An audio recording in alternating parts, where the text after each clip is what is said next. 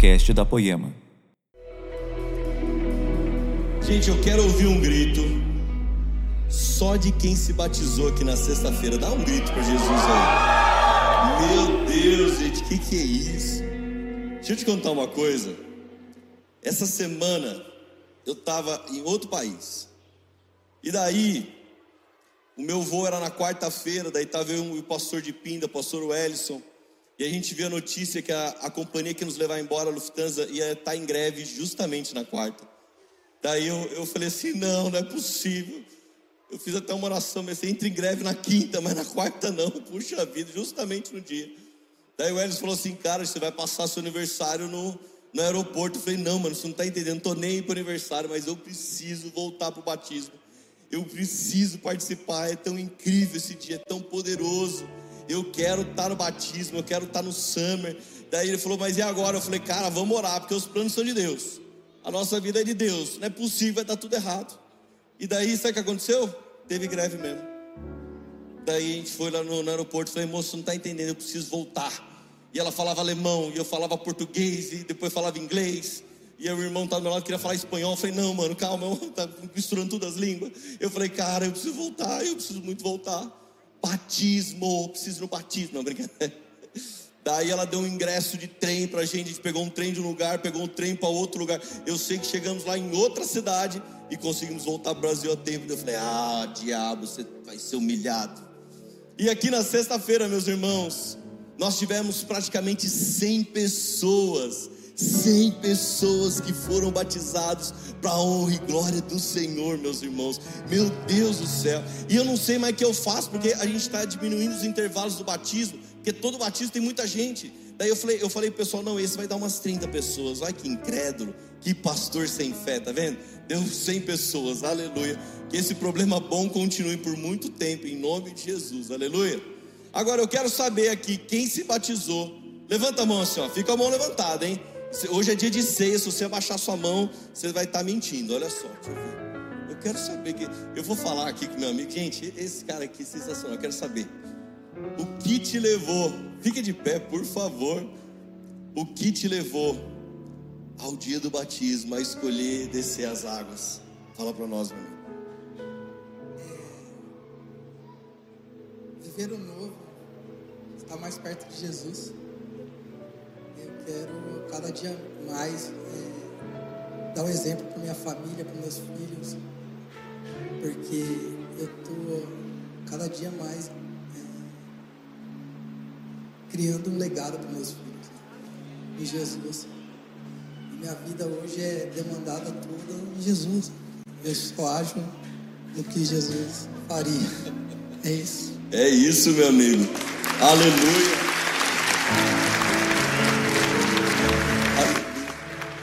Mais batizou? Quero ver, levanta a mão aí. Olha só, não fujam, gente. Cadê o, cadê o Torzinho? Tá aí? O Torzinho tá aí? Olha ele lá, ó, vou falar com você, pera aí. Ah, tá com vergonha, né? Calma. Fica de pé aí, cara, que isso? É o Torzinho, mas o nome dele é Lucas, tá? Que aqui ficou Torzinho apelido, né, gente? Vem cá, meu amigo. E aí? Fala quantos anos você tem, pessoal? 14. 14 anos. Caramba, você tá quase da minha altura aqui, hein, velho? Chega, para de crescer. o que te levou a decidir ir para as águas, ser batizado? Cara, eu basicamente tomei a decisão no Inflow Camp, né, do fim de semana passado. E meio que eu já tava na dúvida, mas no Inflow Camp eu tive a certeza, sabe? E foi o que eu falei no, no dia do batismo. Se Jesus se entregou totalmente a mim, por que não me entregar a Ele? Aleluia! Aplauda Jesus!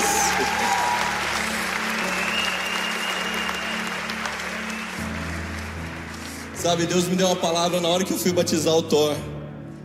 Ele gosta de correr, não sei por que essas coisas correm dentro né, do pai, né? Gosta de carro, gosta de carro velho também. Eita, nós, viu? Essas coisas é um problema. Mas aí Deus me deu uma palavra naquela hora para ele. Eu falei assim, cara, você já participou de corridas, mas você já perdeu corridas. Mas deixa eu te falar uma coisa: Jesus disse, tem bom ânimo, eu venci o mundo.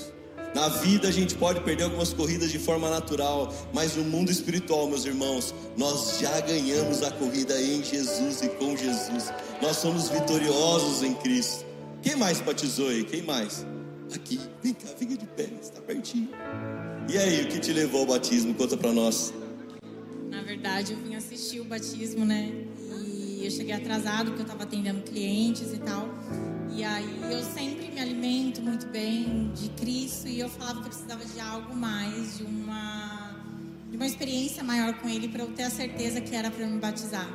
E quando eu cheguei aqui, eu fui vendo um entrando na água, outro entrando e aquilo falava muito alto, muito, tava gritando assim, travava minha garganta, eu falava, eu não vou esperar para o próximo, se eu só quero o Senhor, se eu só quero esse alimento, não tem por que eu esperar o próximo. E aí, Aleluia! Aplauda Jesus, meus irmãos. Meu Deus. Eu não sei se eu prego agora, se eu entrevisto mais um monte de gente. Mais um só, mais um. Levanta alguém aqui do fundo que se batizou. Levanta aí, irmão. Quem mais? Quem mais tem? Vou pegar aqui no fundo. Aqui, Vamos lá, meu amigo. Fique de pé aí. Aleluia. Tá solteiro? Gente, tá solteiro, irmão, varoas. Essa é a hora, meu irmão. Já aproveita aqui, tá vendo? Tô brincando. Conta para nós. Como foi realmente? Por que a decisão de às águas? Há uns meses atrás eu tinha sentido Deus tocando minha consciência. Eu senti que existia uma presença divina no mundo. E tentando entender essa presença divina, eu comecei a seguir Jesus como exemplo. Eu vi como o maior exemplo de consciência humana que já pisou na terra, como o maior símbolo de amor incondicional, perdão, razão e eu estava seguindo Jesus, mas sem levá-lo como verdade, apenas como exemplo. E vindo em um culto no último domingo, eu acabei indo na casa de uns amigos e eles me explicaram a palavra de Jesus. Explicaram que era o caminho da verdade. E era só isso que eu estava precisando na minha vida, aceitar ele como verdade. E aceitando como verdade, eu já fui no batismo cinco dias estando aqui.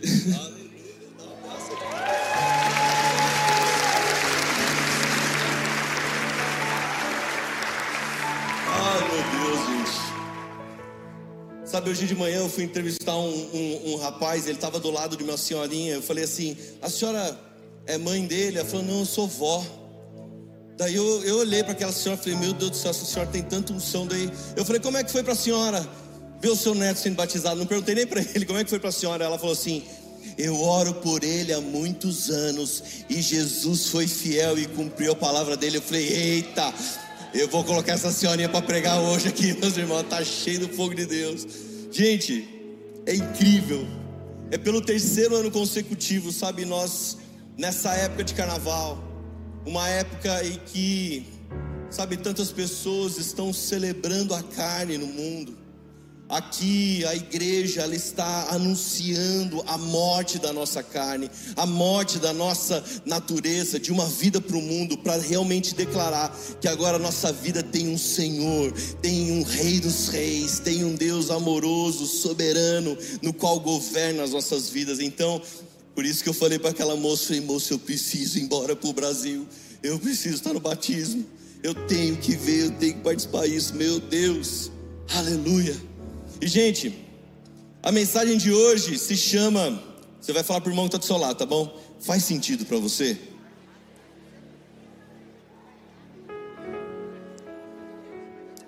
Esse é um jargão que hoje tem muito, né? No meio. Eu não vou falar dos profetas, mas das profetadas no meio do caminho. Sabe, alguém fala assim: Eis que vos digo, Deus manda te dizer isso, isso, isso, isso, aquilo, aquele outro. E de repente termina e fala assim: Faz sentido para você? Você falou, é, mas se foi Deus que falou, quem sou eu para dizer se faz sentido algum? Se foi Deus que falou, então não combina muito com a profecia. Mas é interessante que, às vezes é tão usado, sabe? Faz sentido para você isso? E eu quero realmente que você entenda até o final dessa mensagem que muita coisa não faz sentido. Sabe, eu tava, foram tantas horas de, de, de, avião, eu tinha uma expectativa, eu falei assim, ah, eu vou chegar, eu vou chegar pregando em alemão, que, que quer nem saber. Daí eu não aprendi o alemão, então não foi possível pregar em alemão. Mas eu tinha uma grande expectativa, comecei a preparar algumas mensagens, mas o Espírito Santo não falava, sabe, não testificava que era isso que ele tinha hoje. Eu falei, Deus, mas é o Summer, o que que, qual é a mensagem que o Senhor tem? Então Deus me levou e falou assim: Eu quero que você pregue a primeira mensagem que você ministrou um dia. Eu falei, nossa, Deus, a primeira mensagem.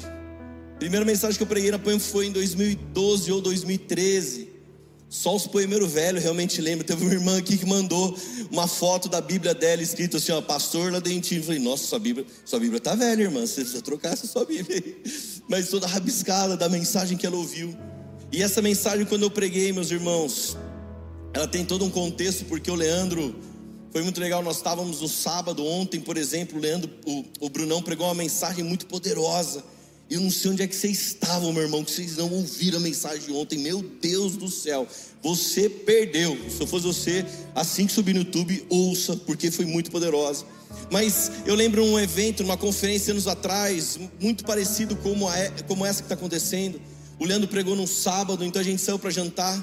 E quando a gente saiu para jantar, eu falei assim para ele, cara, o que, que você vai pregar amanhã? Ele falou assim, não sei, cara. Eu falei, como assim você não sabe?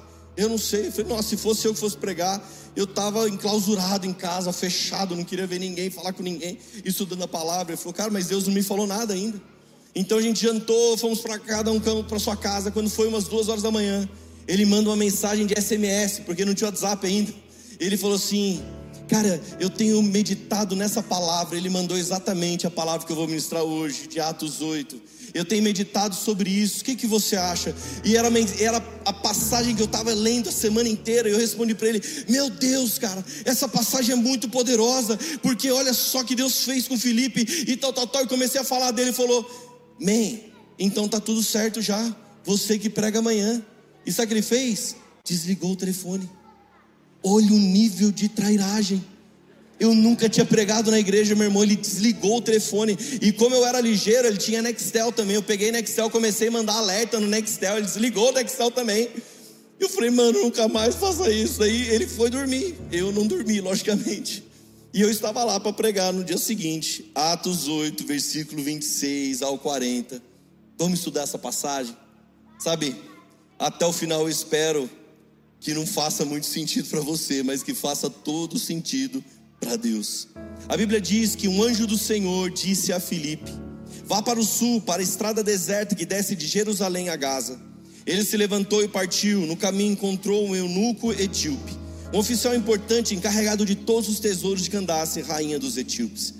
Esse homem viera a Jerusalém para adorar a Deus. E de volta para casa, sentado em sua carruagem, li o livro do profeta Isaías. E o Espírito disse a Filipe: aproxime-se dessa carruagem e acompanha.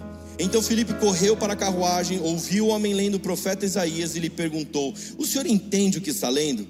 Ele respondeu: Como posso entender se alguém não me explicar? Assim convidou Filipe para subir e sentar-se ao seu lado. E o eunuco estava lendo essa passagem da Escritura. Ele foi levado como ovelha para o matadouro, e como cordeiro mudo diante do toscador, ele não abriu sua boca. Em sua humilhação foi privado de justiça. Quem pode falar dos seus descendentes, pois a sua vida foi tirada da terra? O eunuco perguntou então a Filipe: Diga-me, por favor, de quem o profeta está falando, de si próprio ou de outro? Então Filipe, começando com aquela passagem da Escritura, anunciou-lhe as boas novas de Jesus. Prosseguindo pela estrada, chegaram a um lugar onde havia água. O eunuco disse: Olhe, aqui há água. O que me impede de ser batizado? Disse Filipe: Você pode, se crê de todo o coração.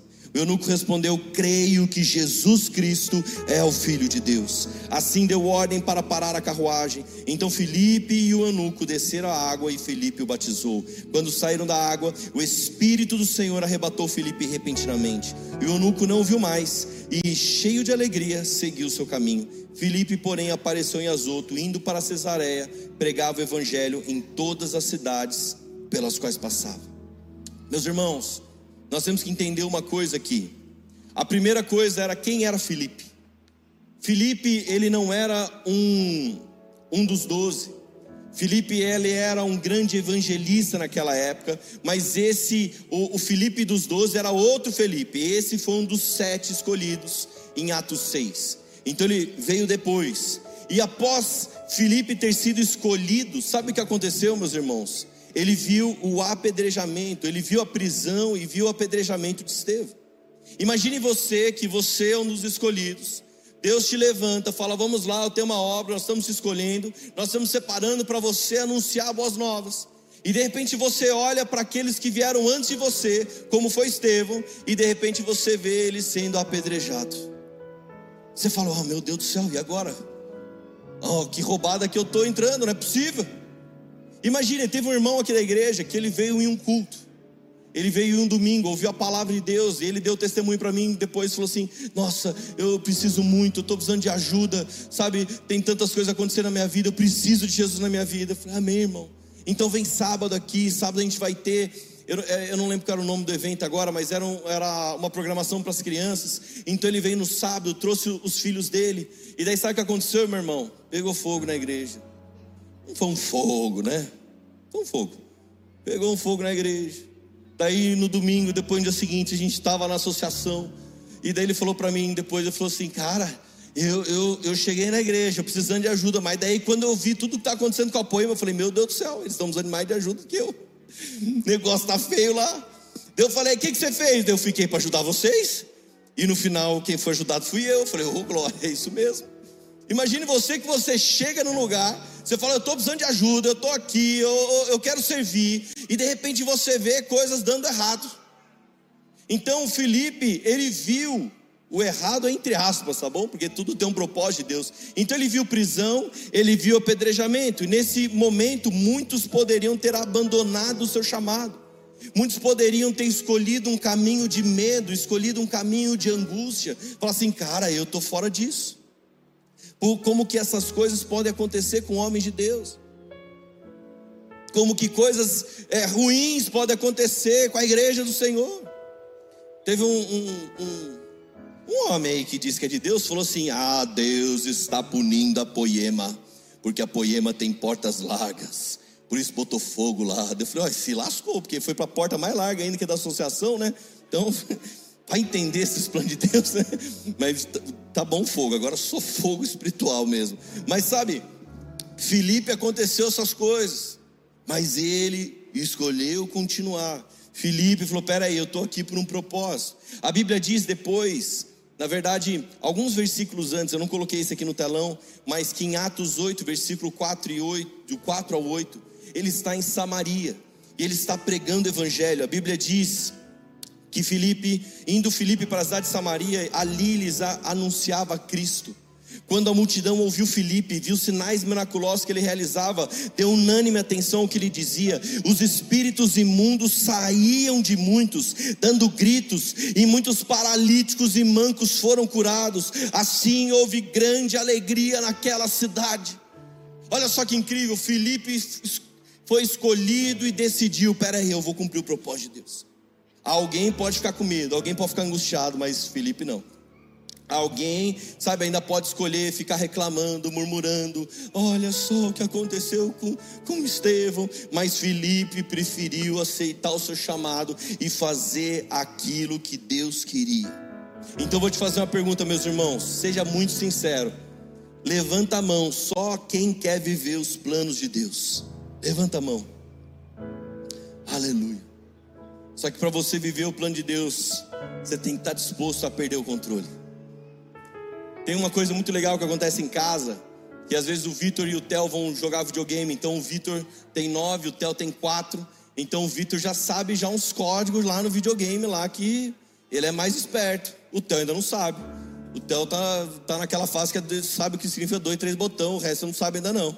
Então chega uma fase difícil, o Theo pega o controle, passa para o Vitor e fala: Vitor, passa para mim dessa fase. Então o Vitor vai e passa. Sabe, a nossa vida é muito parecida. Quando chega uma fase difícil, fala: Deus, passa para mim dessa fase, porque eu não consigo. Sabe, perder o controle é você entender, é entender que na verdade o controle nunca foi seu.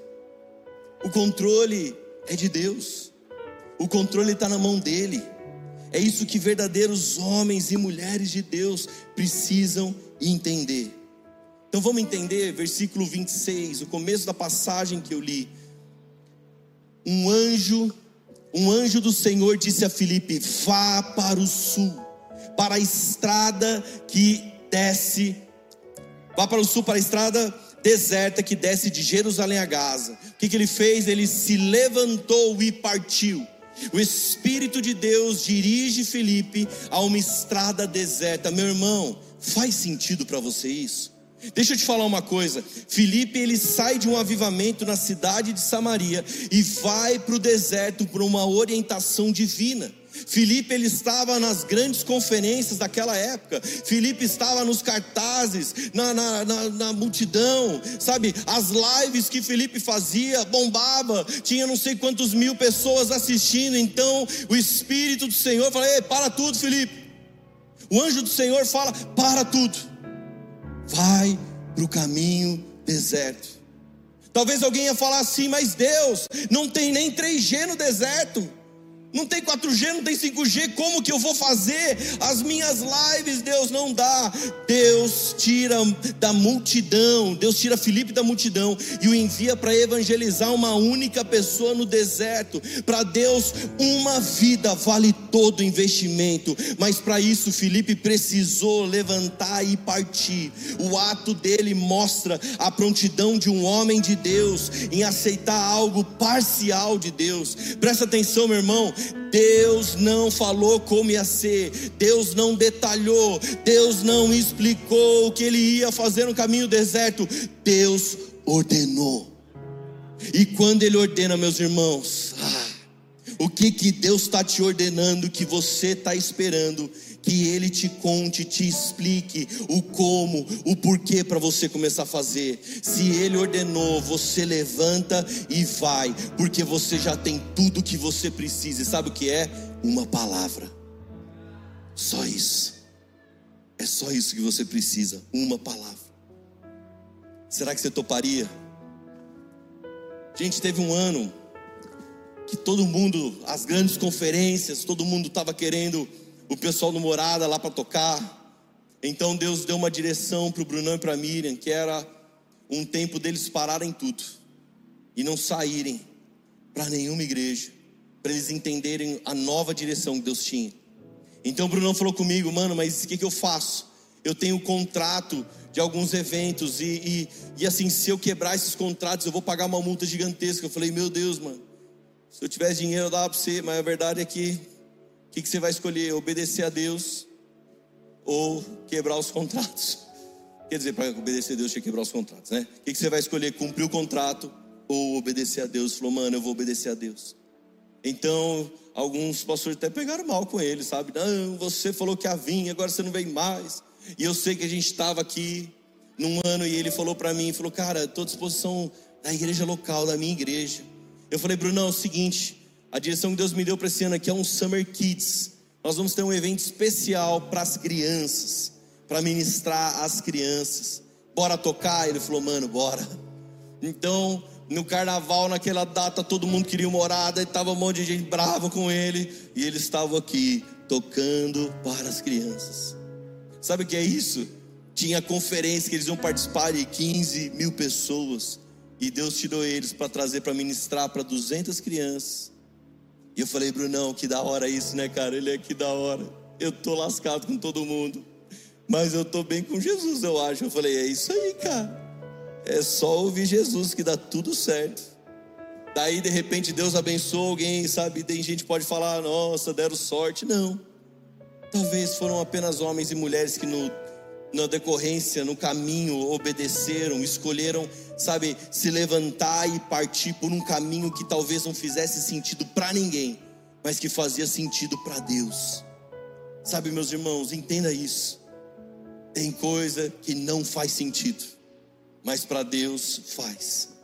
Então, quer saber o que faz muito sentido para Deus? Uma vida. Vamos ver, versículo 27. Ele se levantou e partiu no caminho encontrou um eunuco etíope, um oficial importante encarregado de todos os tesouros de Candace, rainha dos etíopes. Esse homem viera a Jerusalém para adorar a Deus. E de volta para casa, sentado em sua carruagem, lia o livro do profeta Isaías. Então ele foi para um lugar, Deus não detalhou, Deus não explicou, Deus não falou porquê, Deus não falou, olha, vai que você vai encontrar alguém, não. Deus ordenou, vá. Ele foi. E quando ele chega, ele encontra um eunuco. E qual é a questão desse eunuco? Esse eunuco ele precisava de esclarecimento espiritual. Se nós compreendemos a palavra eunuco literalmente, Sabe o que nós vamos ver é que o cristianismo ele remove as barreiras erguidas pelo judaísmo. E por quê? Porque um estrangeiro, ele até poderia converter-se ao judaísmo, mas o etíope, que era eunuco, ele não poderia plenamente participar da adoração no templo. É isso que diz em Deuteronômio 23, versículo 1. Ele não poderia. Então, simplesmente nessa passagem, é como que qualquer barreira erguida pelo judaísmo, pela região, é destruída. Todos agora podem acessar um lugar no templo. Esse eunuco etíope, ele era um oficial importante, encarregado de todos os tesouros, era um homem de extrema confiança do rei. Ele não era um homem leigo, ao contrário, era um homem inteligente, estudado, era um homem cheio de responsabilidade e poder. E segundo os estudos de teólogos, sabe, ele foi o grande responsável por levar a palavra do Senhor por toda a região da Etiópia. Agora nós temos que entender o fundamental aqui. Ele não estava ao acaso no deserto. Ele não foi comprar pão na padaria e no meio do caminho, nossa, que sorte, apareceu um evangelista que me evangelizar. Ele tinha ido adorar a Deus. Ele tinha ido adorar a Deus e na volta disso, sabe, a fome e a sede dele moveu ele para um lugar. A fome e a sede falou: Ei, eu vou te levar para um novo algo já estava acontecendo com ele. Então, no versículo 28, de volta para casa, sentado na sua carruagem, ele, ele lia o livro do profeta Isaías. Meus irmãos, nós não podemos menosprezar o poder da palavra lançada na vida de uma pessoa apenas. O eunuco estava lendo as Escrituras e Deus enviou um intérprete das Escrituras. Certa vez eu li uma frase, eu não lembro de quem é para dar o crédito, que diz assim: que quando o homem se interessa por Deus, logo ele descobre que Deus por ele se interessa. Olha que loucura isso. Talvez todos nós aqui um dia, meus irmãos, sem exceção, a gente já falou: Deus não me ama, Deus se esqueceu de mim, Deus não se importa comigo. Alguém que já pensou, Deus não tem mais um propósito comigo, eu já errei tanto nessa vida, eu já fiz tanta besteira nessa vida, Deus não me ama mais. Ou talvez a gente já pensou, Deus não existe. Fala a verdade no fundo do seu coração, um dia você pensou isso. Agora, quando o homem se interessa por Deus, logo nós vamos descobrir um Deus que se interessa muito mais por nós. Ele nunca esqueceu de nós, ele nunca abandonou seus planos por nós ele continua querendo terminar a boa obra que ele começou. Então, sabe, meus irmãos, Deus tira Felipe da multidão e o envia para evangelizar uma única pessoa no deserto. E por quê? Porque para Deus uma vida vale todo investimento. No filme A Lista de Schindler diz que o, o protagonista, né, ele declara no momento que quem salva uma vida salva o mundo inteiro. Aquele etíope ele foi um missionário na sua pátria. Ele foi o primeiro africano, sabe, a ser salvo, enviado como embaixador de Cristo. E meus irmãos, você precisa estar disposto a pregar para uma multidão, como também para uma única pessoa. Deixa eu te falar uma coisa. Um grande milagre que Deus, que eu posso falar que Deus fez na minha vida, que foi de zero a cem, muito rápido. De zero porque eu fazia tudo que falava dos bastidores da igreja mas eu nunca subi no púlpito fazer nada. Eu tinha pavor de subir no púlpito. Então eu tinha dia que o Leandro falava assim, encerrava o oh, gente, vou chamar o Laden para orar. E eu estava no fundo da igreja, meus irmãos, eu, eu vazava, eu sumia. Parecia aqueles ninjas que jogavam umas bombas assim, sabe? Tipo, sumia.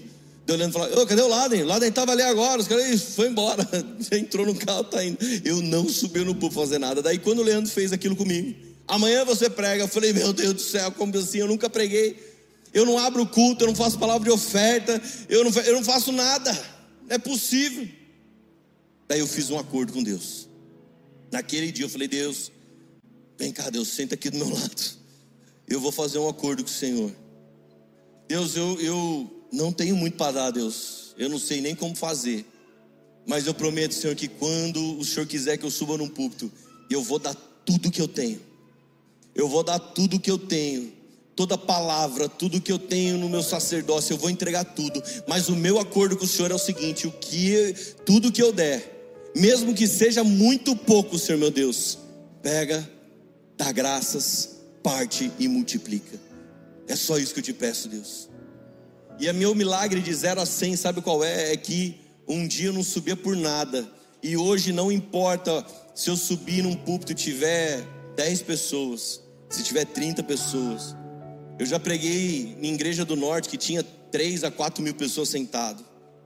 Assim como já preguei em igreja que tinha 15 pessoas sentadas. O temor e o tremor é o mesmo. Quando eu estava na Alemanha, antes de eu ministrar o, o o mineiro falou assim: Cara, você não está nervoso de pregar, porque você tem que pregar uma frase, daí o cara traduz para alemão. Eu falei, mano, eu estou com o mesmo temor e tremor de quando eu prego dentro do batalhão da polícia para um pelotão, ou de quando eu prego dentro da clínica de operação, ou quando eu estou pregando nos três cultos domingo. É o mesmo temor, o mesmo tremor. E sabe por quê? Ele falou, por quê? Porque eu tenho um acordo com Deus. Ele quer acordo. Eu falei, não, assinei um contrato. Fui no cartório, registrei ainda para ficar. Brincadeira essa parte, né? Eu falei, Deus, eu tô te dando tudo. E mesmo que seja pouco, Senhor, dá graças, parte e multiplica.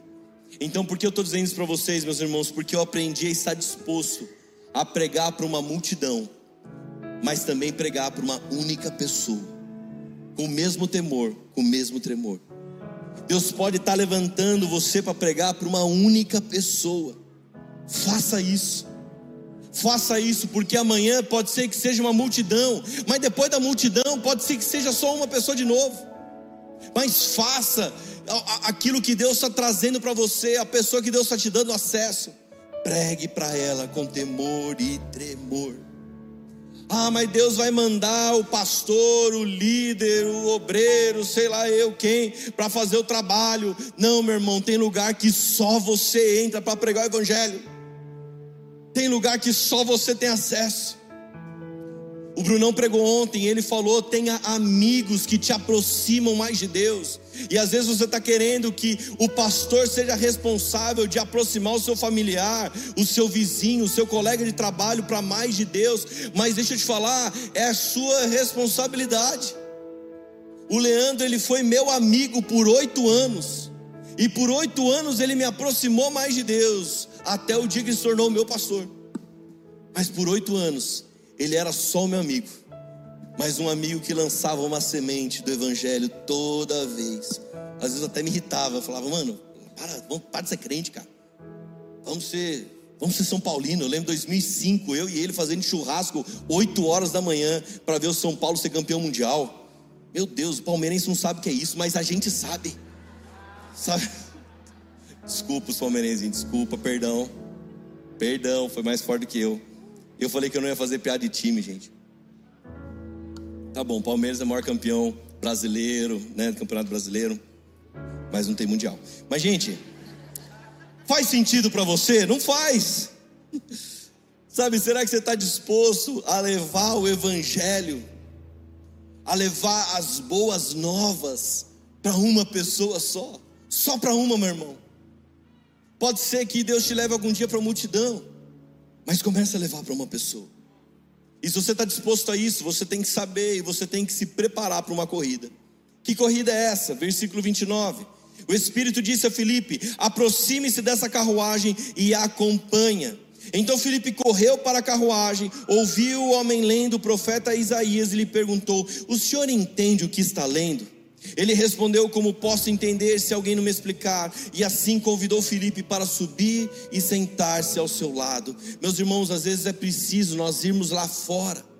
Sabe, nós irmos onde os pecadores estão para levá-los a Jesus. Felipe, ele obedeceu prontamente chamado, ele se aproximou daquele carro, sabe, significa uma ação fora do santuário significa lá fora, onde estão o movimento das estradas, nas alamedas da humanidade, sabe, lá fora nos lugares públicos. Então, trata-se de colocar o Evangelho em movimento, o Evangelho em rodas, em prática. Ligar o Evangelho a um sistema de transporte dando velocidade, meu irmão. Porque sabe o que ele precisou fazer? Ele precisou correr.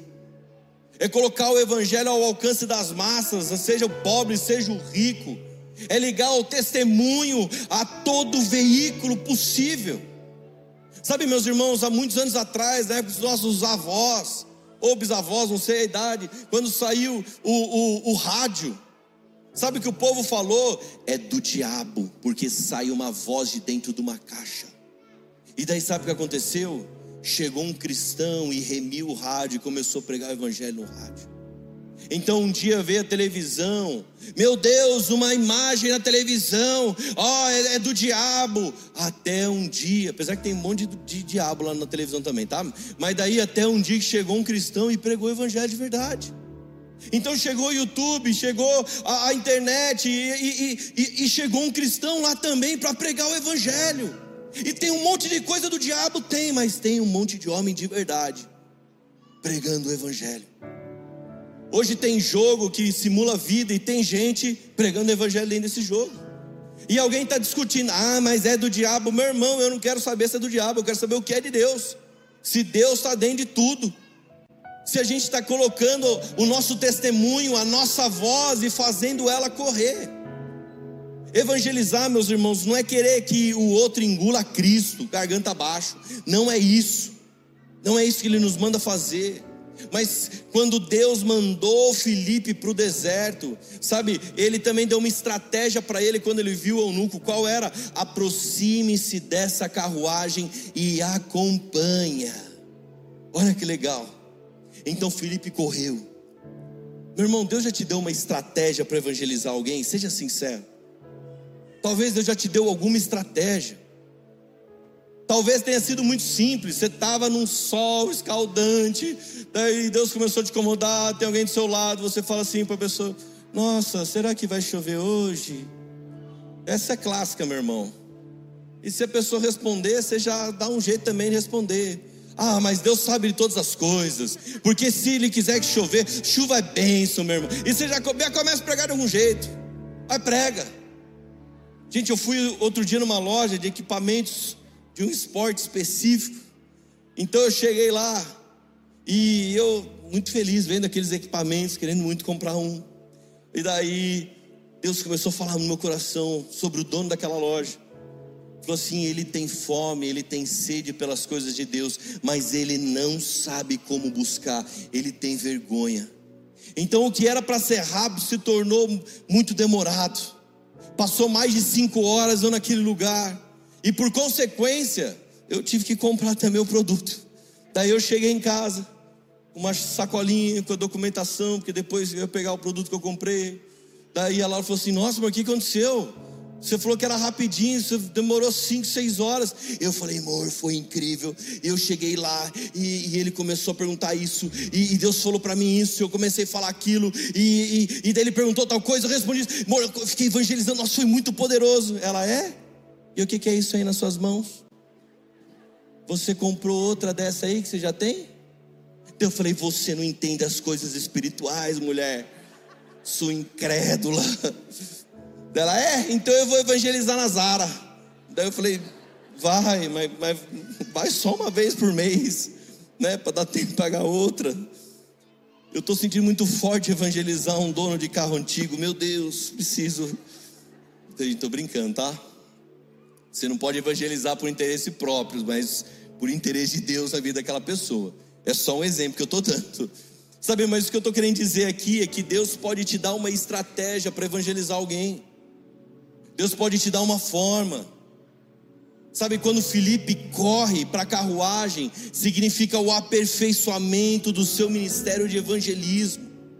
Sabe, não é sobre você ser um sedentário espiritual, mas é sobre você ser um grande atleta espiritual, em constante movimento. Quando Deus fala, começa a correr, meu irmão, você começa a correr. O Senhor nos ensina a chegar e fazer aquilo que Ele tem propósito. Então, quando ele está correndo lá da carruagem, o que, que acontece? Como posso entender? O eunuco fala: se alguém não me explicar.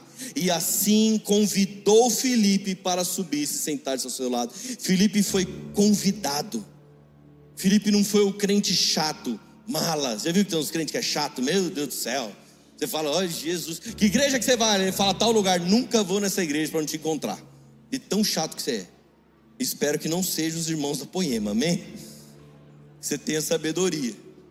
Mas, gente, um dia um pastor aqui de Taubaté, ele mandou uma mensagem para mim e falou: Cara, encontrei um irmão da sua igreja no mercado.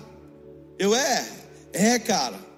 Que legal, cara. Como você sabe que ele era da Poema? Ele falou, ele te conheceu? Não, ele não me conheceu, mas ele, a gente estava na fila, ele começou a me evangelizar.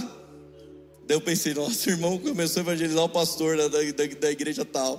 E, mas, e aí, eu, eu, eu quase pensando só, desculpa se ele fez uma coisa errada. Ele falou, não, eu sabia que ele era da Poema. A forma como ele estava falando, eu falei, cara, olha, se eu não tivesse aceitado Jesus, eu aceitava de novo. O evangelismo dele foi poderoso. Eu falei, oh glória, aleluia, é isso aí, meu amigo. Sabe, você pode ser convidado a, a sentar-se ao lado, mas para isso é necessário conhecer bem o que você está fazendo. O eunuco perguntou: Como eu posso entender se alguém não me explicar? Olha só, quando eu tinha no meu GC, tinha um irmão que tinha acabado de se converter, aquele irmão ele queimava tanto por Jesus, ele queria fazer a obra, ele falava lá, eu vou evangelizar todo mundo, eu falava, amém, glória a Deus, é isso, mas cara, mas primeiro, passa pelo discipulado, primeiro vamos estar tá aqui junto na mesa, cara, seja sido no GC, você precisa aprender mais a palavra. Tem um discipulado que ensina isso diz: Não, mano, eu estou sentindo que Deus. Nossa, eu, eu, eu tenho lido muito a Bíblia, eu tenho lido a Bíblia todo dia. Eu falei, Amém, cara, e isso continua nisso. É um processo. E daí um dia ele me liga, chorando. Eu falei: O que, que aconteceu? Eu falou, cara, bateram aqui na minha porta de manhã, um, um pessoal de uma religião. E eu falei: Eu vou evangelizar eles hoje. É hoje. Ele falou assim: lá eu fui municiado, meu irmão. Eu tinha dois versículos poderosos. Meu irmão, ele decorou dois versículos, então ele foi com uma cartucheira, sabe aquelas cano duplo? Dois gatilhos, e ele foi, e quando o irmão chegou, opa, bom dia, eu quero te falar, eu que quero te falar, meu irmão, ele deu o primeiro tiro. Eu quero te falar, a Bíblia diz isso, isso e isso. O irmão, é, a Bíblia também diz isso, isso e isso. Daí ele falou: Ai meu Deus do céu. Daí ele foi para o segundo gatilho, deu o último tiro dele. Mas a Bíblia diz isso, aquilo, aquele outro. Daí o cara, então, mas ela também diz isso, isso e isso. Você não acha que tal coisa? Daí ele ligou para mim: Olá, eu estou em dúvida da minha fé agora, cara. Eu falei: Mano, você foi para a guerra com pouca munição, meu irmão. Você quis ir para a guerra só com dois tiros. Não dá, meu irmão. É igual Leônidas, para de arrumar essas confusão. Falei, cara, você precisa aprender mais da palavra. Eu falei, meu irmão, deixa eu te falar uma coisa: boa intenção não salva ninguém. Você é cheio de boa intenção, mas você precisa entender, sabe? Nem só de pão viverá o homem, mas de toda palavra que procede da boca de Deus. Você precisa aprender mais as coisas de Deus. A Bíblia diz em 1 Pedro 3,15 que antes santifiquem Cristo como Senhor em seu coração e estejam sempre preparados para responder a qualquer pessoa que pedir razão de esperança a razão da esperança que há em vocês. Eu falei, meu irmão, você precisa se preparar mais. Você foi para a guerra com dois tiros só e você errou os dois tiros ainda por cima, meu irmão. Tá ruim de mira. Deixa eu te contar uma coisa. Fala pro irmão que está do seu lado assim, ó, não conta para ninguém. Nós vamos anunciar só mês que vem, tá bom?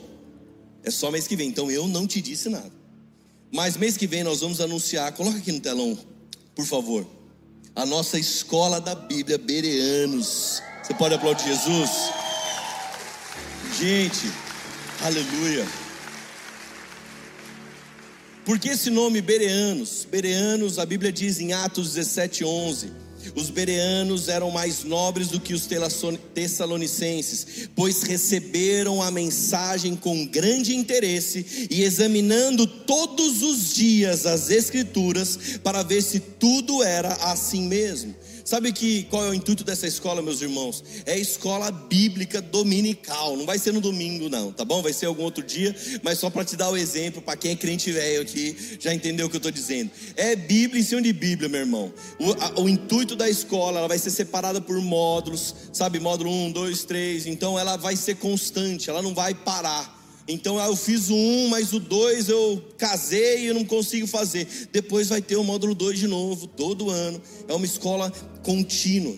E sabe qual é o propósito disso, meus irmãos? O que eu quero que essa escola aconteça com cada um de nós é que todos possamos examinar as Escrituras, para você saber se aquilo que você tem ouvido, se aquilo que nós temos pregado é realmente como está na Bíblia. Sabe, porque às vezes tem lugar, meu irmão, às vezes eu vou pregar numa igreja, eu faço um teste com o pessoal. Eu falo, irmãos, e, e a Bíblia diz que Jesus ele veio para ser servido, e a igreja é, aleluia. Eu falei, não, gente, Jesus veio para servir. É quase você fazer a pedinha. Porque quando Moisés construiu a arca e alguém fala, é amém. Não, meu irmão, não foi Moisés, não. Foi Davi. Ah, brincadeira, não foi. Tô brincando, gente, ó, tá vendo? Se você deu risada que você está lendo a Bíblia, você sabe quem é. Sabe, mas o intuito dessa escola é te preparar para a obra, é te preparar para a corrida que você é chamado. Meu irmão, não existe maior ferramenta de evangelismo do que a palavra de Deus é necessário conhecê-la. O eunuco, sabe, ele estava com sede de conhecer a palavra. E deixa eu te falar uma coisa: Deus pode te dar uma estratégia um dia. Deus pode falar assim para você: olha, vai lá, compra aquele coração de pelúcia gigante. E quando você vê alguém, você dá um abraço, fala: olha, Jesus te ama. Deus pode dar uma estratégia assim. Eu não estou criticando isso, mas o que transforma a vida de alguém é a palavra de Deus. O que cura, o que restaura, o que sara é a palavra de Deus. Porque quando nós pregamos a palavra de Deus, o Espírito Santo Santo, meus irmãos, é responsável de testificar no coração da pessoa. Então, que a gente possa aprender muito da palavra nos próximos dias, meses e anos aqui na Poema. E se algum dia, meu irmão, você vê que eu preguei alguma coisa errada, você vai falar, Lado, preciso te falar uma coisa. Fala lá no canto depois do culto, tá? Não precisa levantar no meio. É, não é isso não. Porque tem, ainda não fizeram isso. Se fizeram, vai dar um tiro daqui de cima. Mas é brincadeira.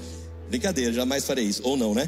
Mas Vai no final, fala, irmão, puxa, olha isso aqui que você falou. Você falou errado, o versículo você está errado. Ninguém aqui é perfeito, meu irmão, mas todos nós estamos estudando a Bíblia, aprendendo mais e mais. Amém? Está feliz ainda? Então eunuco, ele tinha sede, enquanto Felipe, ele tinha vontade de ensinar. Felipe estava cheio de munição, meu irmão. O eunuco ele lia o livro do profeta Isaías. Hoje nós temos, sabe, Bíblias de todos os jeitos, mas naquela época não, não tinha. Naquela época não dava para você pegar o seu telefone e baixar um aplicativo da Bíblia. O eunuco ele precisou gastar um bom dinheiro para comprar aquele rolo ou pergaminho do profeta Isaías. Ele se aventurou no deserto, ele dedicou tempo e dinheiro. Às vezes, meus irmãos, é muito difícil para nós dedicar uma dessas coisas para o Senhor. Mas a verdade é que o eunuco queria mais, sua sede era insaciável, ele simplesmente foi até Jerusalém para adorar a Deus. E Deus olha a vontade e a sede por mais da sua palavra. E sabe o que Deus faz? Deus promove um instrutor, um discipulador para o eunuco, praticamente que instantâneo. Faz sentido para você isso? Qual é a sua fome hoje? Olha o que a Bíblia diz na continuação.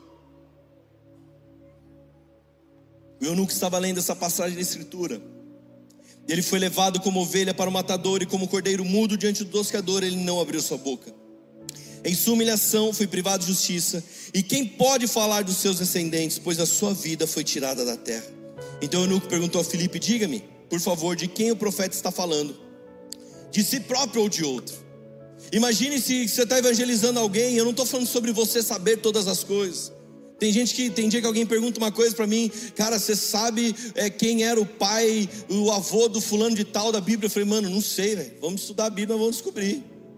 Mas nessa hora, Felipe estava cumprindo um propósito, evangelizando eunuco, e ele pergunta: Olha, você sabe de quem o profeta está falando, de si próprio ou de outro? Imagine se Felipe respondesse: Cara, eu vou ligar para o meu pastor. Eu vou ligar para o meu pastor para ele falar para mim de quem que ele está falando.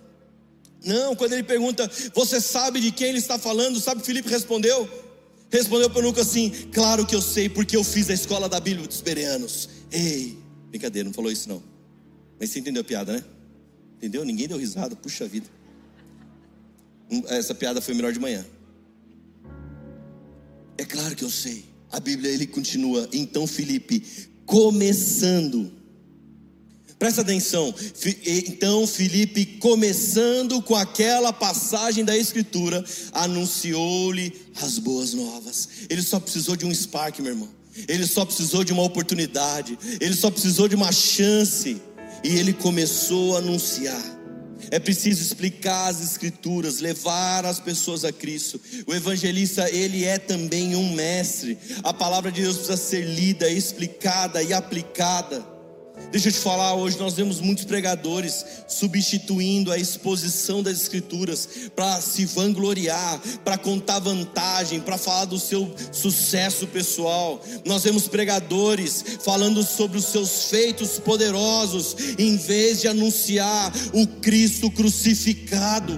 E Felipe, ele explica as Escrituras, ele apresenta Jesus, ele não apresenta a religião ao eunuco, ele não apresenta o rito, ele não apresenta apresenta a cultura religiosa, ele apresenta Jesus.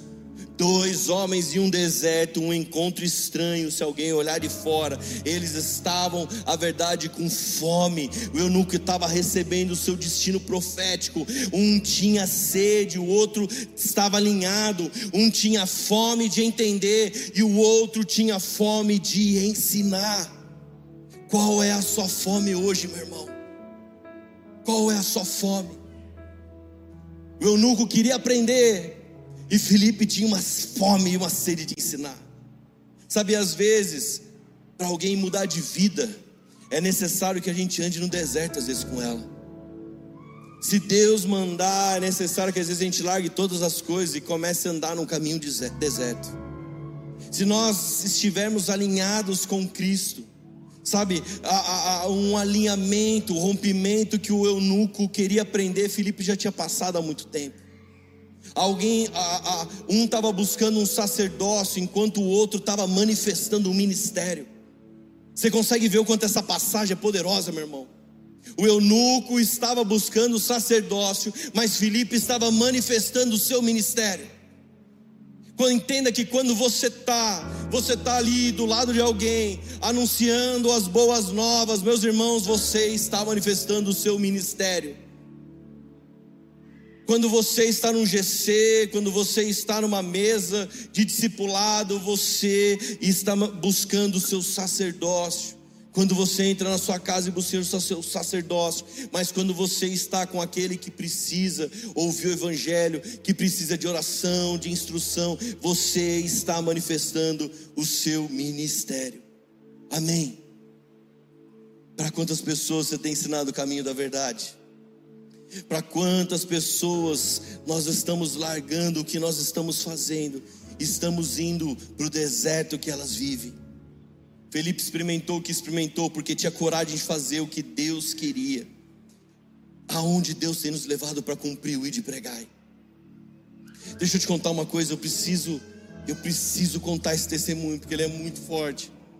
Sabe, meus irmãos, em setembro, e, e Deus começou a falar conosco sobre a Proada, nossa clínica, que até então não era nossa, não, nós não tínhamos a gestão e Deus começou a falar, começou a direcionar. E sabe, é muito difícil uma coisa, o Leandro sempre falou e hoje eu entendo o peso dela. O Leandro falava, cara, se todas as coisas derem certo, a glória é de Deus. Mas se algo der errado, meu irmão, a culpa é sua.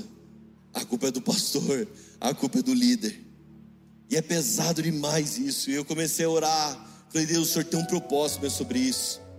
Comecei a conversar com algumas pessoas, alguns pastores, alguns amigos. Alguns falavam assim, falavam: olha, a, a, é, Deus tem que falar, cara, porque é um desafio muito grande.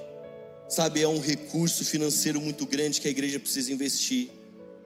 E eu lembro que um cara específico, ele não falou isso por mal, mas quando eu perguntei para ele, eu falei: Pastor, ora por nós, acho que Deus tem dado isso para Poema, nós estamos buscando discernir uma palavra. Ele falou assim: falou, cara Sabe, eu vejo Deus, Deus tem levado a poema para tantos lugares.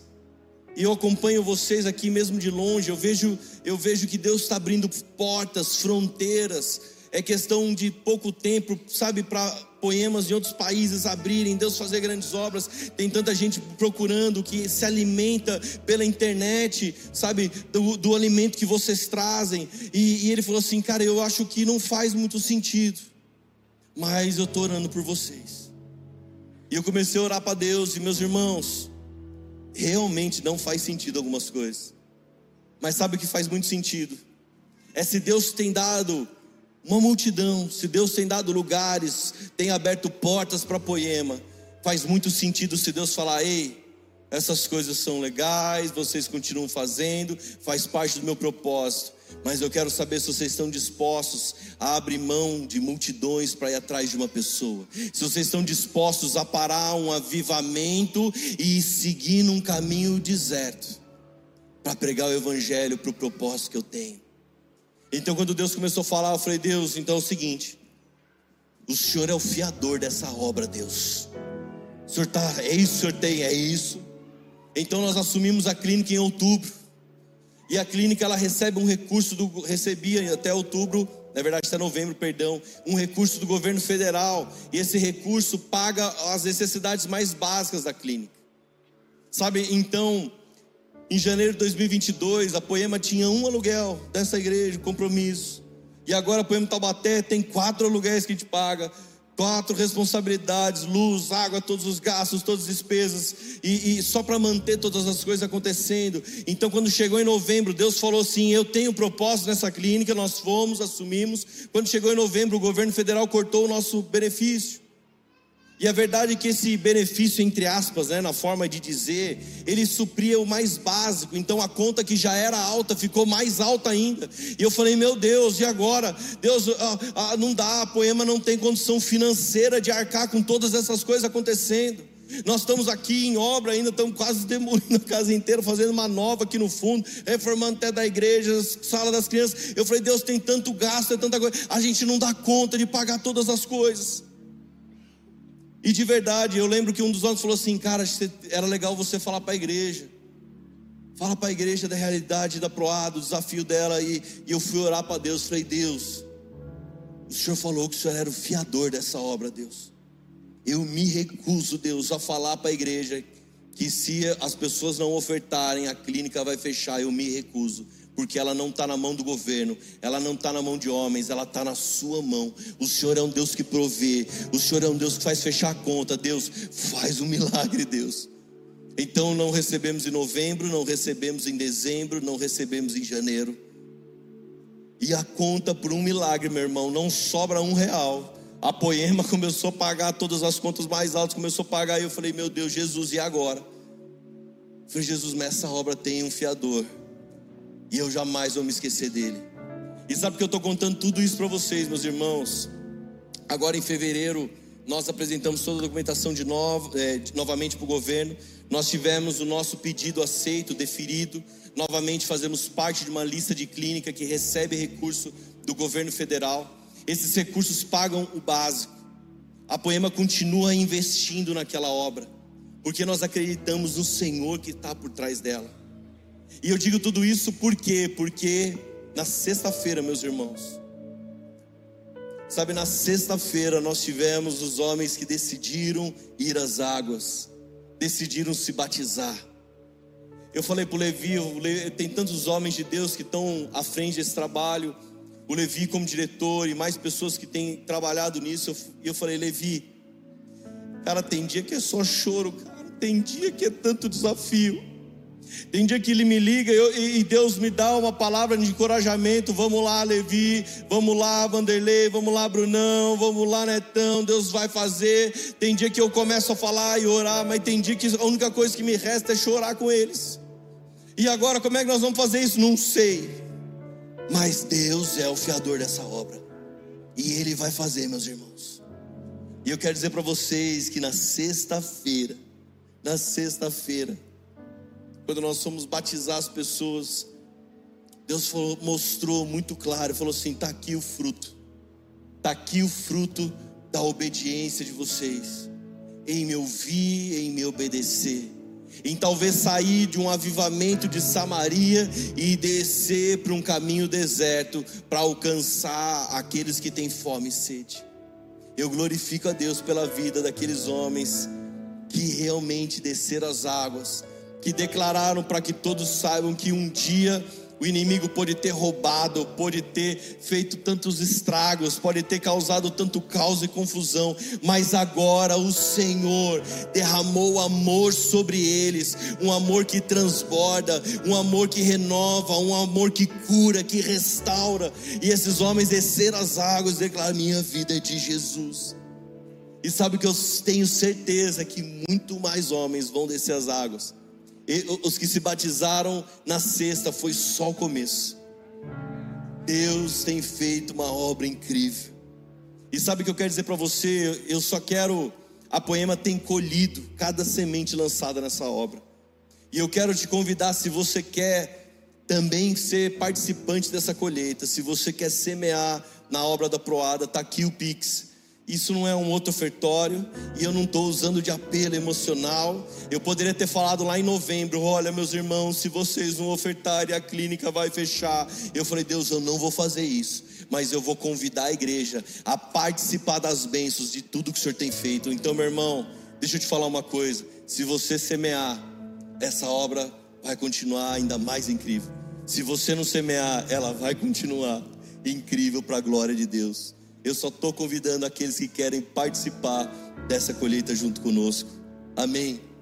Às vezes nós podemos não entender qual é o plano de Deus naquele lugar ou como Ele quer que façamos, qual é o tempo de cada coisa, mas no final, os resultados sempre provarão a direção de Deus. Olhar para aqueles homens indo para as águas, eu falei, Deus, obrigado, é isso, é isso, Deus. Os nossos olhos estão vendo os frutos. Eu abracei o Levi, eu falei, Levi, valeu a pena cada lágrima, valeu a pena cada luta, cada hora que a gente orava, desesperado, eu falava, Deus, e agora?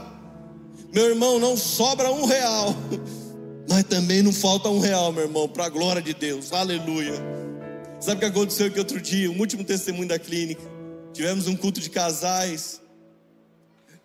E quantos desses homens, sabe, que estão aqui no culto agora, há muito tempo não tinham um tempo com as suas esposas, então acabou o culto, os irmãos juntaram, levaram eles uma pizzaria, levaram para ter um jantar de casal. Sabe o que aconteceu? Algumas esposas mandaram mensagem para a gente: Meu Deus, obrigado Fazia anos que eu não tinha uma noite de jantar com meu marido. E a gente fala, Jesus é maravilhoso, né? Olha só o que Jesus tem feito na vida de vocês e através de vocês.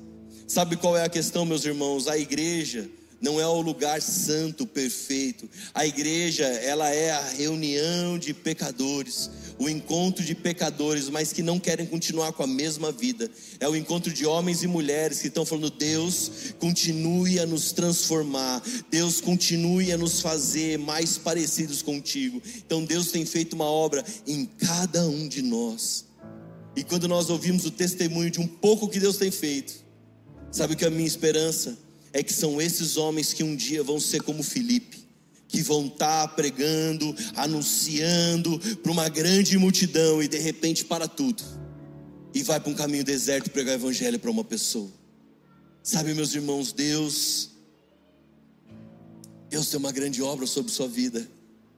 Talvez você pode não crer, talvez você pode achar que é um jargão evangélico e você já ouviu isso, mas Deus tem uma grande obra, meu irmão. Cabe a você tomar posse disso ou não. Amém? Eu tomo posse. A continuação, o batismo começa no coração e termina nas águas. Versículo 36. Prosseguindo pela estrada, chegaram a um lugar onde havia água. O eunuco disse: Olha, aqui há água, o que me impede de ser batizado? Disse Filipe: Você pode se crer de todo o coração. E o eunuco respondeu: Creio que Jesus Cristo é o Filho de Deus. Assim deu ordem para parar a carruagem. Então Filipe e o eunuco desceram a água e Filipe o batizou. Sabe, meus irmãos, o que me impede? Filipe podia ter dado uma longa resposta, podia ter falado uma preleção teológica sobre o que a lei dizia sobre os eunucos. Ele podia ter dito que a liderança hebraica da igreja não autorizava o batismo dos gentios, muito menos do, dos eunucos. Mas a sua resposta foi simplesmente que nada o impedia de ser batizado, se ele realmente cresce que Cristo era Jesus, se ele realmente cresce em Cristo Jesus. Então, meus irmãos, Sabe o que eu quero dizer para você? O que te impede? O batismo aqui ele não é precipitado, ele não é demorado. Nós vimos um irmão dando testemunho e falou: Cara, faz poucos dias que eu estou aqui, mas o Espírito Santo começou a falar comigo e eu precisava disso. Nós não batizamos, meus irmãos, quem não entende e nem adiamos o batismo do salvo. Werner de Boer, ele fala que o cristianismo não é um complexo sistema de ideias que é preciso aprender mediante penoso esforço, mas é a ligação renovadora da vida com Jesus que é concedida ao surgir a fé. John Stott diz que a água era um sinal visível de purificação dos pecados e do batismo com o Espírito Santo. Então presta atenção nisso que eu quero falar, porque eu quero que você entenda realmente a visão dessa igreja sobre o batismo, meu irmão. Nós não batizamos alguém que não entende o que está fazendo. Eu tive duas situações em São José que me marcaram muito pastoreando a igreja. Sabe, nós sempre falamos, fazemos, ó, a pessoa passa por um estudo, ela tem que saber, ao mínimo, ela tem que saber o que está fazendo. Eu lembro uma vez, uma criança que eu fui batizar, e eu falei assim: Você sabe o que você está fazendo aqui? Ela falou assim: Não, quem te mandou aqui? Meu pai. Eu falei: O crente marvado. Um pai que falou assim: Ó, você tem que se batizar. Sabe, meu filho tem nove anos. E eu já batizei crianças com oito anos que falaram: tio, eu vou me batizar porque eu me arrependo dos meus pecados. Eu falei: eita, xeremanaia, é isso. Mas o meu filho, até hoje, ele não se batizou. E se você perguntar para minha esposa, eu nunca falei, você tem que se batizar. Nesse batismo, eu perguntei para eles na mesa, quem sabe o que é o batismo? O Vitor falou assim: é isso, isso, isso. Falei, que legal. Daí a Laura ficou assim esperando eu perguntar. Ela falou assim: você não vai perguntar se ele quer se batizar, não. Porque se ele quiser se batizar, ele vai vir perguntar para mim, não sou eu que vou falar para ele. Ele vai falar: pai, eu queria me batizar. Então eu vou perguntar: por que você quer se batizar? Eu não quero que ele se batize porque ele é o filho do pastor para aparecer numa foto bonita, eu quero que ele saiba o que ele está fazendo. Assim como já teve um dia que uma pessoa chegou para mim e falou assim: Você me batiza do jeito que eu sou? E essa pessoa, ela fez uma escolha de vida. Ela tinha uma opção na vida dela. E eu falei assim: olha, o batismo, ele deve ser seguido de arrependimento. E como eu posso dizer se você se arrepende ou não? Quem sou eu?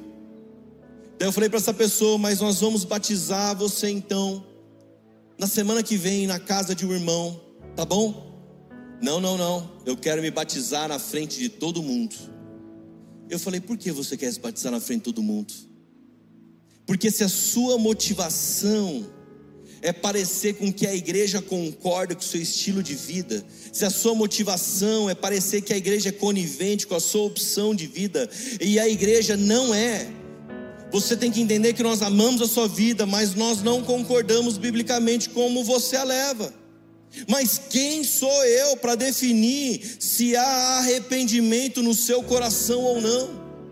Mas o batismo ele é seguido por frutos de arrependimento. Então, se você quer verdadeiramente se batizar, eu vou ligar agora para o irmão. Nós vamos na casa dele, ele tem uma piscina, nós vamos te batizar agora, porque não faz diferença nenhuma se for na frente de mil pessoas ou na frente de duas, três pessoas. Você quer se batizar? Não, pastor. Eu não quero. Eu não estou pronto para isso. Eu entendi que você disse, talvez a motivação do meu coração era fazer escândalo. Era talvez postar uma foto para mostrar que tudo bem a vida que eu levo. E meus irmãos, Deus nos ama, mas Ele não quer nos deixar da mesma forma. E eu não digo isso como alguém que está julgando mas como alguém que ama a vida de alguém, mas que também ama a noiva do Cordeiro. Eu tenho zelo com a igreja do Senhor. Então eu falei para essa pessoa: quando você estiver pronto, eu estou aqui, conta comigo. Mas deixa o Espírito Santo falar no seu coração. Sabe, meus irmãos, O eunuco ele é batizado. O eunuco desce as águas. Então, a continuação, versículo 39, diz que quando saíram da água, o Espírito do Senhor arrebatou Filipe repentinamente. O eunuco, olha aí, quatro cilindros isso aí. O eunuco não ouviu mais, e cheio de alegria, seguiu o seu caminho. Filipe, porém, apareceu em Azoto, indo para Cesarela e pregava o evangelho em todas as cidades pelas quais passava. Sabe, meus irmãos, após ser usado para o propósito que ele foi chamado, o Espírito Santo arrebatou Filipe repentinamente. Quando o propósito de Deus se cumpre em algum lugar, ou quando chega o tempo de Deus naquela, naquela pessoa, naquele momento, ele já prepara um outro lugar, um outro tempo para ir. Às vezes nós andamos e procuramos, mas não achamos porque estamos olhando para lugares errados. É como se Deus mandasse, Deus falasse assim: Olha, eu tenho um propósito para você aqui nesse lugar. E Ele falou para você isso em 2023, mas em 2024 a palavra mudou, meu irmão. Existe uma nova direção do Espírito. E em 2024 você está no mesmo lugar, mas Deus. Você falou que tinha um propósito, mas o propósito era aqui em 2023. Passou a estação, tem uma nova direção. Sabe o que é isso? Nós precisamos estar abertos à nova direção do Espírito. Então, Felipe podia pensar: olha, agora eu serei o evangelista do deserto. Eu vou até mudar lá na minha bio do Instagram, eu vou colocar o evangelista da estrada. Não, meus irmãos, ele não engessou o método, mas ele se abriu para a nova agenda do Espírito. Não eternize estações que Jesus finalizou. Tem gente presa a uma estação, eternizando a estação, e Deus já finalizou ela. Fala, filho, vamos lá, tem uma nova direção do Espírito para você. Às vezes nós fazemos as mesmas coisas na igreja há décadas, e eu não estou condenando isso, meu irmão, mas quando o, vento do Espírito nos conduz a outros campos, a outras áreas, a outras frentes, meus irmãos, 20 anos depois nós vamos ver Filipe vivendo em Cesareia e ainda servindo a Deus como evangelista. Está lá, se, alguém quiser anotar ele depois, Atos 21, versículo 8. Ele continuou fazendo a obra. E o eunuco, meus irmãos, olha só que demais, olha que incrível isso. O eunuco ele recebeu a palavra de Deus. E sabe quem poderia ser o eunuco? Qualquer um de nós que facilmente fica olhando, mas espera aí, Felipe, você me evangelizou, você me batizou. Eu pensei que nós iríamos viver felizes para sempre. Eu vi lá naquele filme de Hollywood. Ai. Pensa eu, gente, meu Leandro foi meu amigo durante oito anos. Daí ele virou meu pastor. Ele me evangelizou, me batizou, fez meu casamento, me discipulou, me consagrou pastor, e agora ele está em outro país. Eu podia falar: ai meu Deus, ó, por que Deus fizesse isso comigo? Sabe qual é a chave do Evangelho? Olha isso. O eunuco não viu mais e, cheio de alegria, seguiu o seu caminho. Sabe o que aconteceu? A alegria dele era tão grande, meus irmãos, que ele levou o Evangelho por onde ele foi. E, que, e o que Felipe fez? Felipe não ficou preso à estação. Existe uma urgência na obra, no evangelismo. E a questão é o que você tem feito. Eu vou ler uma história para vocês, rápida.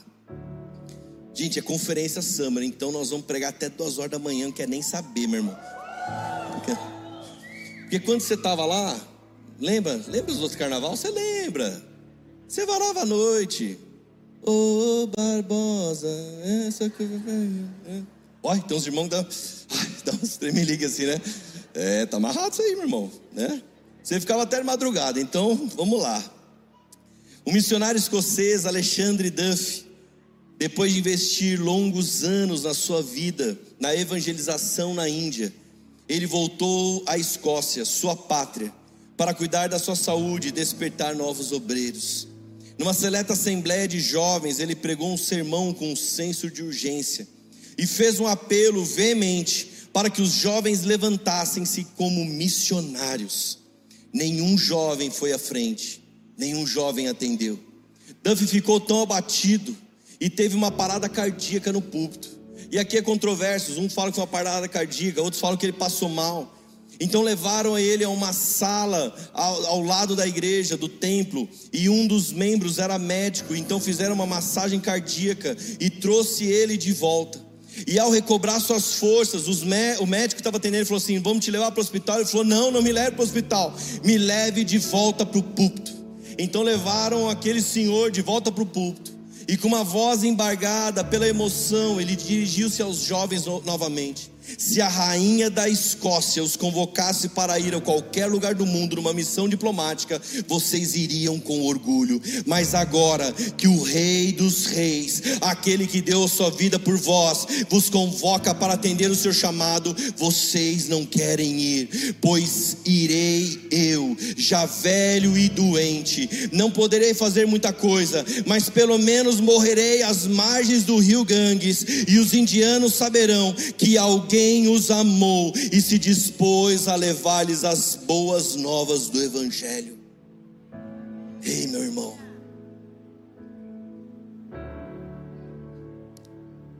Ei, meu irmão, será que você entende o quanto isso é pesado? Eu não estou falando aqui que Deus vai te levar para a Índia, vai te levar para a Alemanha.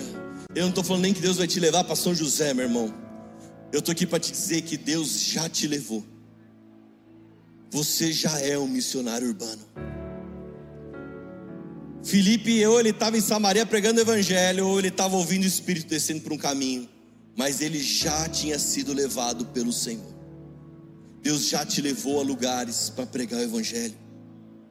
Felipe ele usou a mesma mensagem tanto no evangelismo em massa de Samaria, como no evangelismo pessoal com aquele eunuco.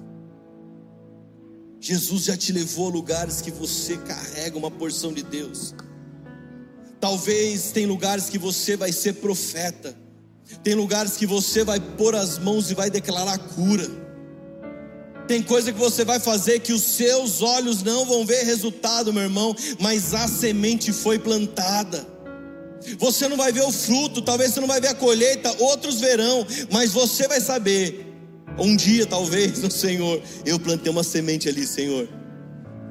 Eu te ouvi, eu te obedeci. Deixa eu te contar uma coisa. Que de tantos anos que eu tenho essa história, eu nunca tinha contado na igreja, eu não sei porquê. Eu trabalhei, eu trabalhei dentro da cadeia e logo nos primeiros meses que eu estava trabalhando aqui nesse, nessa unidade, hora que eu entrava, sempre tinha um cara, um funcionário muito antigo daquela da, da da Secretaria de Administração Penitenciária. E ele um dia ele me passou todo mundo, a hora que eu fui entrar, ele falou assim: "Ei, pode parar". Eu já dei um passo para trás assim, já fiz, né, guarda aqui, tá ligado, né? Tem gente que vai brigar, fica assim, ó, é só você empurrar o cara cai. Faz dá um passinho para trás, fica a dica, ó. Dicas de luta na pregação. Brincadeira. Daí eu falei: "Que que foi? Você não me engana não". Falei: "Qual que foi, mano? Qual que é a sua?" Você não me engana, você é crente. Falei: "Eita". Rapaz, parece que eu não esperava. Eu falei para ele: Por que, que você está falando isso? Você acha que eu não vejo? Os caras entram aqui tudo tribulado, tudo bagunçado, atormentado. Mas quando você entra aqui, meu irmão, eu vejo o Espírito Santo na sua vida. Eu falei: Eita, cheio, vamos lá. Já, já fiquei, né? Falou assim: Qual igreja que você vai? Você é daqui dessas áreas? Eu falei: Não, sou de Taubaté. É mesmo? Qual igreja você vai? Poema. Ele falou, nunca ouvi falar. Ele falou, qual é o nome do seu pastor? Eu falei, Leandro Barreto. Leandro Barreto? É um que é cabeleireiro? E o Leandro era cabeleireiro naquela época ainda, ele não tinha saído do salão. Eu falei, ele mesmo. Eu, ele falou assim, então pergunta para o Leandro Barreto sobre um evangelista. E eu não lembro o nome específico agora, mas eu vou falar um, eu vou falar assim, o João da Silva. E depois eu te conto a história do João da Silva. Eu falei, tá bom. Eu falei, esses crentes é meio louco, né? Daí eu cheguei lá no outro dia, falei, Lê, você conhece um evangelista chamado João da Silva? Ele falou, cara, o João, conheço. Cara, o João foi um dos primeiros caras que lançou o evangelho sobre a minha vida. Ele orou comigo, ele fez parte da minha conversão. Ele me anunciou as boas novas. Foram alguns caras que foram fundamentais na minha conversão. E esse João da Silva foi um deles. Por quê? Eu falei, não sei. Tem um crente louco lá que é guarda da cadeia que vai me contar o porquê. Daí no outro dia eu voltei, eu falei assim: "Cara, meu pastor conhece João da Silva". João da Silva pregou o evangelho para ele, no, no, quando ele se converteu lá em 90 e alguma coisa. Ele fala: Então vou te contar a história do João da Silva. Um dia eu estava trabalhando, e esse cara tinha 25 anos de sistema penitenciário. E ele falou: Um dia eu estava trabalhando à noite, e Deus me tomou e falou assim: Você vai no raio tal, você vai no seguro, na cela 7, e você vai procurar pelo João da Silva, porque eu tenho uma palavra para ele. E ele falou assim: Cara, você sabe que não é tão simples assim. Se você está num setor da cadeia, você não pode simplesmente atravessar todos os setores. Mas ele falou que o Espírito Santo tomou ele, ele não conseguia segurar aquilo. E ele falou: Deus, você está mandando, então eu vou. Então ele saiu de onde ele estava, ele começou todos os lugares, então ele foi para o seguro, chegou, chegou na cela 7 do seguro, bateu, falei, eu quero falar com o sentenciado, João da Silva. Então aparece o João da Silva, atrás das grades. Sou eu, senhor. O que, que aconteceu? João da Silva, Deus me trouxe até aqui. Deus me trouxe até aqui porque Ele quer te entregar uma palavra nessa noite. E Deus manda te dizer que Ele tem uma promessa sobre a sua vida, Ele tem um propósito sobre a sua vida, que a sua vida pertence a Ele e Ele quer te usar. Você crê nisso? Daí o João falou para ele, falou assim, Senhor, há muitos anos eu ouço falar desse Deus, mas eu não acredito nele. Muitos homens já vieram falar desse Deus para mim, mas eu não creio nele. E sabe por que eu não creio? Porque toda a minha vida foi desgraçada, toda a minha vida foi terrível. E hoje, Senhor, eu, minha cabeça está prometida na cadeia, a cadeia vai virar e eles vão me matar. Virar é, é rebelião. E eles vão me matar aqui. Então ele falou que esse guarda foi tomado mais ainda pelo Senhor. Ele falou assim: então Deus manda te dizer, meu irmão, mil cairão ao teu lado, dez mil à tua direita, mas Deus manda dizer que nada vai acontecer com você, porque o Senhor coloca anjos nessa porta e não vão te matar. Sabe o que aconteceu no dia seguinte? A cadeia virou. E esse guarda, quando ele foi trabalhar, ele tinha de descansar, e quando ele voltou, a cadeia virou. E ele ficou desesperado, falou assim: Eu preciso encontrar o João da Silva, eu preciso saber se ele está vivo, eu preciso saber o que aconteceu, porque até o profeta duvida nessas horas, meu irmão. A cadeia estava destruída. Pra vocês terem uma ideia, vai ilustrando de alguma forma, o seguro é um dos lugares mais protegidos da cadeia, então ficava bem num lugar isolado. Então tem a radial com seus vários raios, são os setores habitacionais. Eles foram destruindo porta por porta, a porta da cela, a porta do raio, a porta da radial. A radial tem no mínimo quatro, cinco portas, chumbadas, ferro, e a, eles foram destruindo porta por porta. Chegaram no seguro, derrubaram a porta do seguro. Então chegaram na frente da cela 7, meu irmão, e não derrubaram aquela porta. Não tinha o que fizer tudo foi destruído, menos a porta do raio da cela 7. E quando ele entra, meu irmão, quando ele se guarda entra, ele encontra esse preso. E aí, João? E aí, João, o que, que aconteceu? Ele fala: Senhor, Deus colocou os anjos nessa porta a cadeia virou, teve, aconteceu de tudo e não conseguiram me atingir. Eu declaro, Senhor, que a minha vida é de Deus e a minha vida é para cumprir o propósito de Deus a partir de hoje. Aleluia. ah, meu irmão. Deus usou um guarda para lançar uma semente dentro da cadeia essa, essa semente deu fruto. Esse homem cumpriu o tempo de pena dele, cumpriu o que devia, saiu para se tornar um homem de Deus, um pregador do Evangelho. Esse homem foi um dos que lançaram semente na vida do Leandro. Sabe, pregaram e anunciaram o Evangelho para o Leandro. E o Leandro lançou o evangelho sobre mim, eu lancei o evangelho sobre outro, o outro sobre o outro, e nós continuamos aqui cumprindo e obedecendo o que Jesus tem. Faz sentido para você? Será que faz sentido para você essa obra de Jesus? Fica de pé se faz sentido, por favor. O anjo simplesmente disse a Felipe: Vá, desça por aquele caminho, por aquela estrada deserta. Então, um homem aceitou algo parcial de Deus, não faz sentido. Deus não detalhou, Deus não explicou o que iria acontecer, Deus apenas ordenou. Deus leva o grande evangelista sendo usado por muitas vidas, para evangelizar muitas vidas, para evangelizar agora só uma pessoa. Deus dirige tudo por uma única alma se necessário, mas sabe o que me chama muita atenção? é que no começo, no versículo 26 que nós lemos, o anjo disse a Filipe: vá. E sabe o que ele fez? Foi algo natural. Ele precisou levantar, ele precisou dar um passo atrás do outro, é natural. Mas quando ele cumpre todo o propósito de Deus, o que, que acontece? Versículo 39: quando saíram da água, o Espírito do Senhor arrebatou Filipe, é, é, arrebatou Filipe repentinamente. Olha só, meus irmãos, eu olho para eles e falo: Deus, por que, que você já não fez isso no começo? Por que, que você não arrebatou Felipe em Samaria e levou ele já direto para o eunuco? Não, meus irmãos. A gente está querendo viver o sobrenatural de Deus, mas começa no natural. Levanta, anda, segue pelo caminho. E quando você chegar lá, fica tranquilo, eu vou te mostrar meu propósito. Quando você chegar lá, eu vou te revelar qual é o meu propósito, mas começa no natural, porque no final você vai experimentar o sobrenatural de Deus. Tem gente querendo, sabe? Deus me leva para sua obra, mas o levantar do sofá, o arregaçar as mangas e ir para o trabalho é com você. Deus é um Deus do sobrenatural. Deus é um Deus do impossível. Deus é um Deus que não faz sentido para nós, mas que faz sentido para Ele. Agora quer saber uma coisa?